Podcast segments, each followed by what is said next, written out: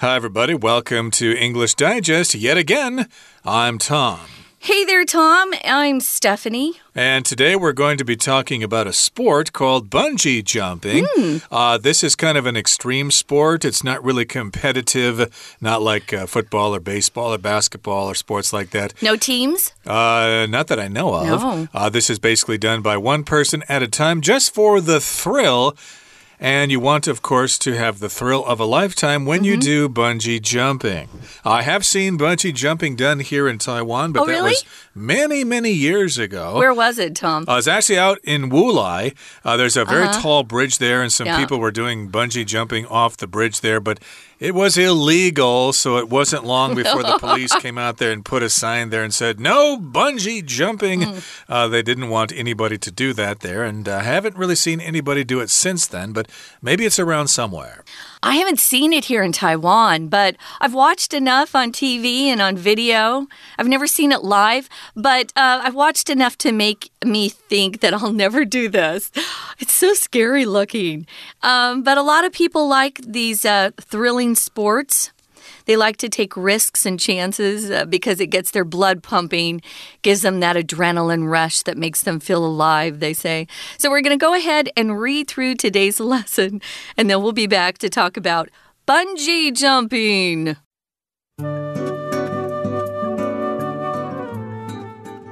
Are you suffering from boredom? Try bungee jumping. It involves jumping headfirst from a tall structure. This could be a building, crane, or bridge. Of course, before you jump, an elastic cord is secured to your feet so you can bounce back. Though it may seem terrifying, bungee jumping has become widely popular with adrenaline junkies. But where did it start? Bungee jumping comes from Vanuatu. According to legend, a woman ran away from her marriage. Pursued by her husband, she fled into the jungle and scrambled up a tree. There she tied a vine to her ankle. She jumped, but the vine kept her unharmed. Her husband, who hadn't attached the vital vine, fell to his death. However, it wasn't the people of Vanuatu who gave the sport its popular name. The word bungee was first used in reference to jumping by the Oxford University Dangerous Sports Club in the late 1970s. It's a word from the West Country dialect of English meaning anything thick and squat. It was New Zealander A.J. Hackett who made bungee jumping mainstream. He created a strong, stretchy cord, using it for his first jump in 1986. At this time, bungee jumping wasn't legal. Television New Zealand, a national television network, even had to warn people not to jump from bridges. However, this publicity had the opposite effect and got more people interested in bungee jumping. Over time, bungee jumpers moved away from using a parachute harness in favor of an ankle tie. This let them jump head first. The first legal commercial bungee jump site opened in 1988 in Ohakune, New Zealand. This later became a permanent operation at Kawarau Gorge Suspension Bridge in Queenstown. Today, Queenstown is known as a center of extreme sports and is the perfect place to give bungee jumping a try. Okay, guys, let's dive in. We're talking about an extreme sport called bungee jumping. Another type of extreme sport would be skydiving. Anything that you do that you are potentially taking your life in your hands, uh, in your own hands, meaning you probably um, have the opportunity to die doing one of these sports, but some people love this kind of thing. Uh, I know people who snow ski who love to go on those diamond trails, the hardest ones, and then some that go off the trail entirely and ski on fresh snow. And if you're in uh, really high mountainous areas, there's a chance there might be an avalanche, which just means a lot of snow falls at the same time. It can bury skiers and they can uh, die that way too. But a lot of people just live for the thrill of certain sports. That's in our title too thrill. A thrill is just that sudden feeling of excitement and pleasure that people get from doing something. It could be riding the roller coaster, it could be singing in front of a large audience, it could be hitting a home run in front of your high school friends. It could be a lot of different things, but everyone loves that thrill that we get. It makes you feel good. Something really exciting that makes you feel like you're uh, really living. You're glad you're alive, and Yeah. it's like uh, the peak of your life. So, yes, indeed, if you try bungee jumping, it may be the most exciting thing you've ever done. So, that's why we're describing it as the thrill of a lifetime. And here's the question we start the article with Are you suffering from boredom? Boredom uh, is the state of being bored. Uh, your life is not exciting. You don't know what to do. You're sitting around doing nothing. You can feel quite bored during long holidays, for example, where you don't really know what to do with yourself and the weather is bad and it's cold and it's raining. So, hey, you might suffer from boredom. Gee, I want some excitement. I've been sitting around doing nothing for so long. I feel bored. We'll mention again the typical mistake that new English learners uh, make sometimes is saying that I'm boring instead of saying I'm bored. So if you're bored, something's really boring, you say I'm bored. Don't say you're boring. Don't say I'm boring because uh, you're actually, um, you know, criticizing yourself. You don't want people to think that you're boring, but an activity could be boring and you could suffer from boredom. That happens sometimes during the summer too. Kids run out of things to do, and so they say, Oh, I hate this. It's so boring. Well, some people figure, why not try something new? So here's our writer's suggestion. Maybe you want to try bungee jumping. Um, I don't suggest this uh, activity for kids at all.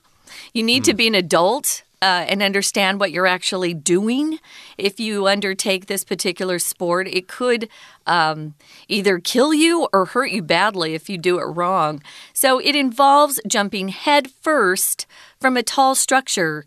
Uh, that could be a bridge, a mountain. Um, that's usually the two places I, I think of when I I see bungee jumping. Um, now, if it involves something, it means uh, you need some things to participate uh, with. Maybe it involves equipment. Maybe it involves um, a big rope. We're going to talk about what that bungee jumping rope look looks like, but uh, it could involve a lot of things. So it's just the things that you need to include as a part of this particular sport. It involves jumping headfirst. first. First of all, jumping headfirst, even from a diving board that's very high, can be scary. But this is diving uh, to the ground. Usually, sometimes they dive over water, of course, as well. Um, I think I would, if I did try bungee jumping, Tom, I would jump. Um, to where I would be heading towards water and not just, you know, the ground, solid earth. Mm, indeed, but of course, there is a risk with this sport. Of course, they try to uh, take all the precautions and make it as safe as possible, but accidents do happen. Uh -huh. And I'm sure you can find bungee jumping accidents on YouTube somewhere. Someone somewhere has probably posted uh, videos of that. So there is a risk involved. Involved, of course, Mm -hmm. it involves these things. It has these things.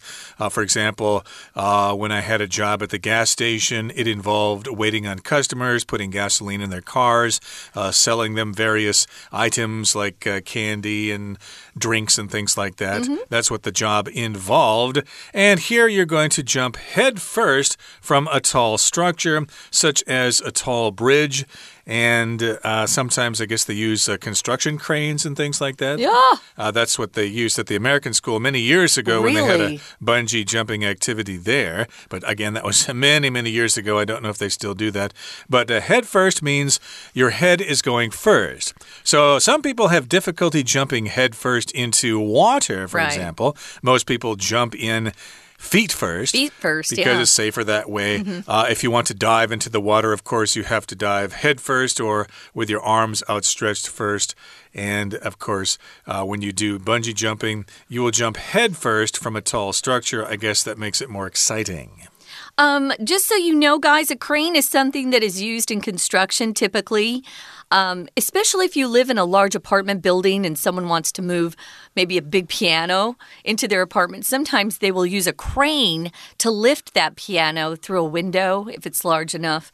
Um, yeah, this sounds dangerous though. So, uh, that tall structure could be one of those three things. Of course, before you jump, you need an elastic cord that's secured to your feet so you can bounce back. Yeah, that's part of the whole fun of it is you not just go down, you bounce up and go down again and bounce up and go down again. So you're bouncing for a while. That elastic cord is actually kind of like a rubber band mm. with nylon around it. And so it uh, it does bounce, but you need to make sure that cord is shorter than the ground. Uh, you don't want to be you know, hitting your head on the ground right. as you bounce. That, that would cause injury or death. That that would definitely not be a good thing. Probably would cause death. Though mm. it may seem terrifying, and it does to me, bungee jumping has become wildly popular with adrenaline junkies. If you're a junkie, you like typical things. We we used this word a long time ago, decades ago, to talk about people who took uh, drugs, illegal drugs, and they got hooked on those drugs like uh, heroin or cocaine or something. Um, and now we've uh, kind of moved it to talk about other things. You can be a shopping junkie, you could be an adrenaline junkie. Adrenaline is that. Uh, hormone that goes through your body that makes your body speed up. Um, usually, you have this rush of adrenaline if you're afraid of something or you're excited about something or you see someone you love, all those things can make your adrenaline rush. Okay, so that's a fair introduction to bungee jumping, and we'll talk some more about it in just a couple of seconds. But we're going to take a break right now and listen to our Chinese teacher.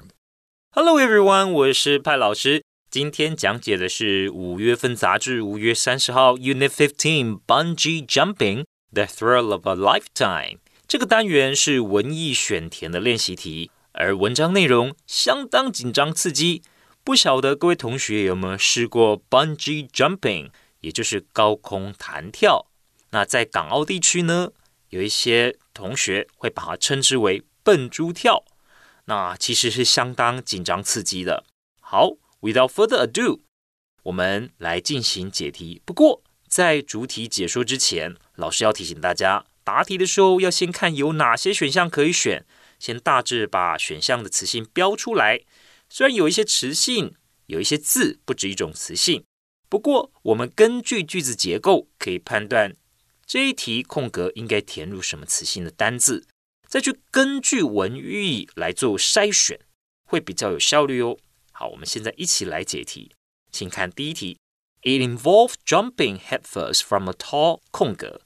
在主词位置的代名词 it 代替的是前一句的 bungee jumping 高空弹跳。高空弹跳要头部朝下，从高的空格往下跳。在介系词 from 后面需要有个名词。再根据前后文，第一题正确答案是 I structure。整句话的意思是高空弹跳要头部朝下，从高的建筑结构往下跳。再来。请同学看一下后面的句子。This could be a building, crane, or bridge。这个结构可能是高楼、起重机或是桥梁。接着我们解第二题。当然，在跳之前会有一捆空格，什么样的绳索系在你脚上，好让你反弹回来？我们需要找一个可以修饰绳索的形容词。所以第二题正确答案选 B，elastic，表示这是一条有弹力的绳子。再来第三题，虽然可能看起来很空格，高空弹跳早就广受肾上腺素成瘾者喜爱。谁是肾上腺素成瘾者啊？就是喜欢追求刺激的人。在 seems 看似这个不及物动词后面要找个形容词当主词补语，补充说明高空弹跳这项活动。所以第三题答案选 C，terrifying，表示。虽然看起来吓死人，但高空弹跳早已大受追求刺激人士的热爱。We're going to take a quick break. Stay tuned. We'll be right back.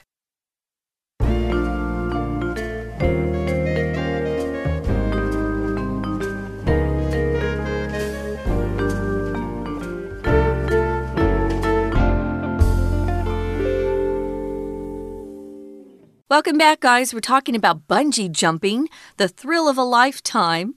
And we started out by describing what that sport really is, and it, it's an extreme sport. You need an elastic cord that's uh, secured or tied to your feet. If you secure something to something else, it just means it's attached uh, strongly, so it's not going to just become loose. It's very secure. Um, here, this is actually being used as a verb, I believe. It's secured to your feet. You can also use secure as an adjective. Oh, my um my apartment is very secure. I have a doorman, I have an alarm that goes off if someone opens my door. Um, so you can be secure. Maybe you feel um, very secure in your job. You do a good job, the boss likes you, you have a lot of confidence, you can feel secure that way. But here, it's being used as a verb to talk about making something. Um, fixed or fastened to something else so it doesn't just come off or get lost. Okay, so let's talk about the history of bungee jumping. Bungee jumping comes from Vanuatu. Mm. Uh, that is an island country in the South Pacific. According to legend, a woman ran away from her marriage. So she was having a bad marriage and she ran away from her abusive husband. But pursued by her husband, she fled into the jungle and scrambled up a tree. So here we've got the verb to pursue. That just means somebody chases after somebody or something. You might be pursued by the enemy if you're in a battle or something. They may be chasing after you to kill you. So her husband was pursuing her. He was chasing her, so she escaped. She fled into the jungle where there were lots of trees, and then she scrambled up a tree, which means she hurriedly climbed up a tree to get away from him. And when we use that uh, verb scramble, it's usually with this idea that someone's doing it very fast, as Tom said and not very smoothly or gracefully. It's kind of clumsy as they move into a new position. So she was trying to get away from this bad husband. So she climbed up the tree, scrambled up really fast. And once she was there, so we, we see this sentence there, and what it means is up, when she's up a tree, she tied a vine to her ankle. Now, if you've seen jungle movies, you know that. Uh, uh, who's the jungle guy? Oh, Tarzan. Tarzan. You can tell I would never make a good Tarzan with that. Oh, but he would swing uh, through the jungle on vines, which are very uh, secure, very, very. Uh, safe, I guess. They don't break easily. Well, she jumped when she had tied a vine to her ankle, but the vine kept her unharmed. Uh, she must have bounced around for a while. Her husband, however, who was following her, chasing her, he hadn't attached the vital vine and he fell to his death. So before he could get uh, a vine tied to his ankle, he fell from the tree. Uh, so I, am not sad about that, Tom. He sounds like a bad husband. So, if you attach something to something else, it's also a way to secure something to something else. Uh, you can attach, if you're emailing somebody, you can attach a document by um, putting that document with your email. Uh, you can attach uh, something to anything just by fastening it uh, with something else or uh, affixing something to something else. Uh, so she uh, was lucky her husband didn't have a, a, chance, I guess, to attach the vine to his uh, own ankle. Vital means essential, absolutely crucial. You need it.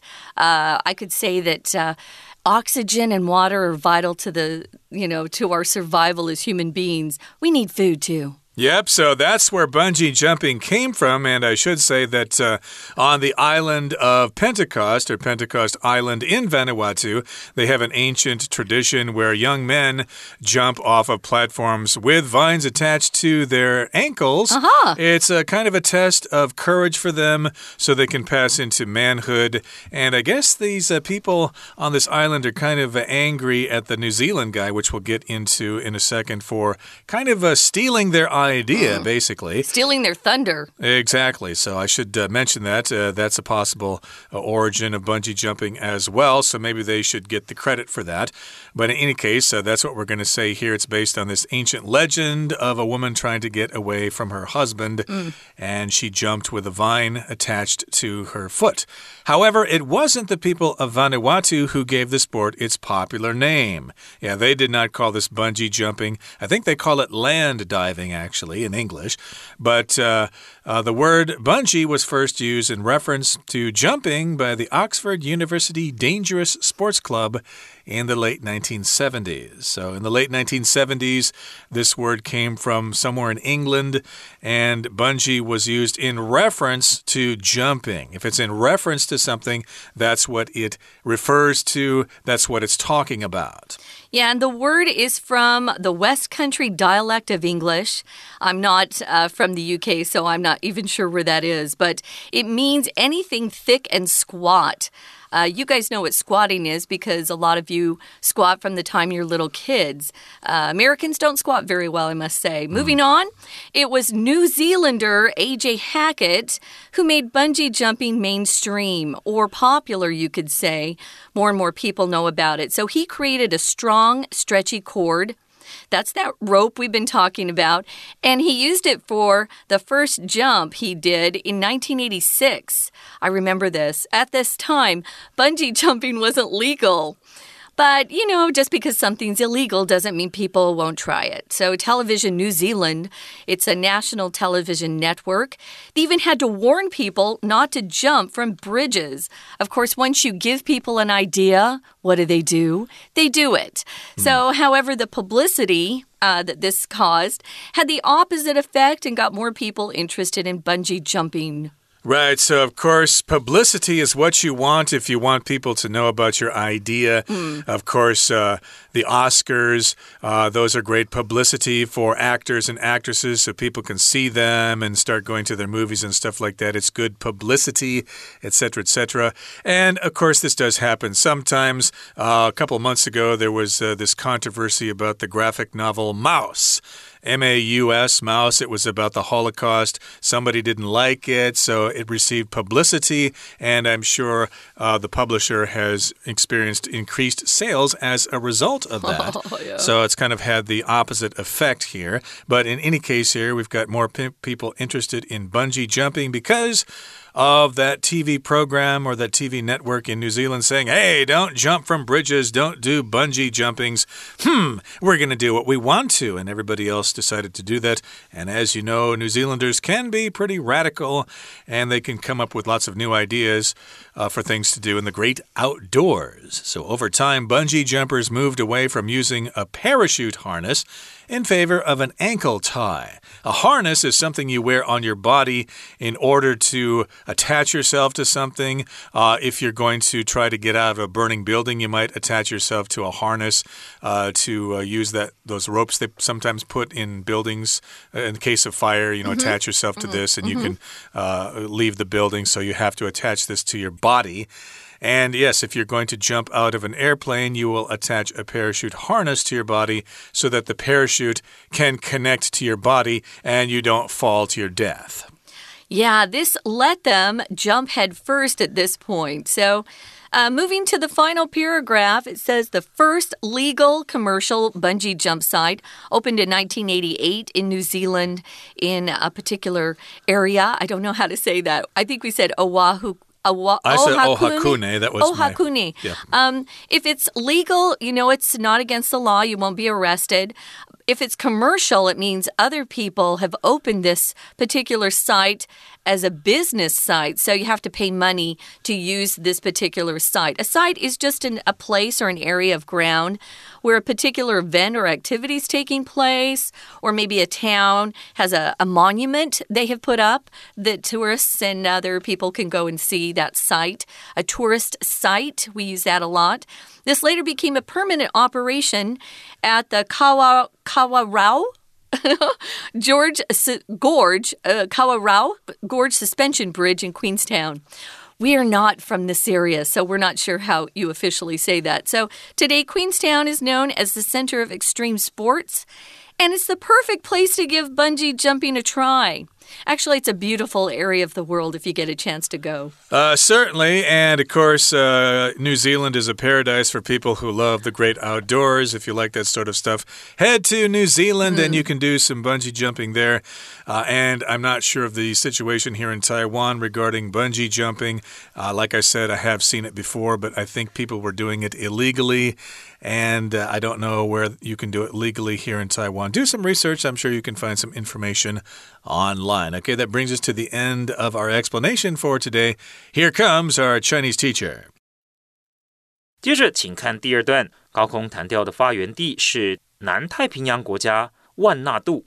接着第四题，当地有个传说，有位女子空格，她的婚姻。这个句子没有动词，又是传说，我们要找过去式的动词，所以答案选 G，ran away from，表示 有位女子想要逃离婚姻。然后是第五题，她的丈夫在后面追着她跑，她空格从林爬上了一棵树。对的连接词 and 前后两边词性对等。后面是 scramble 动词过去式，所以第五题选 E，flood into 表示她逃进了丛林里，爬到树上去。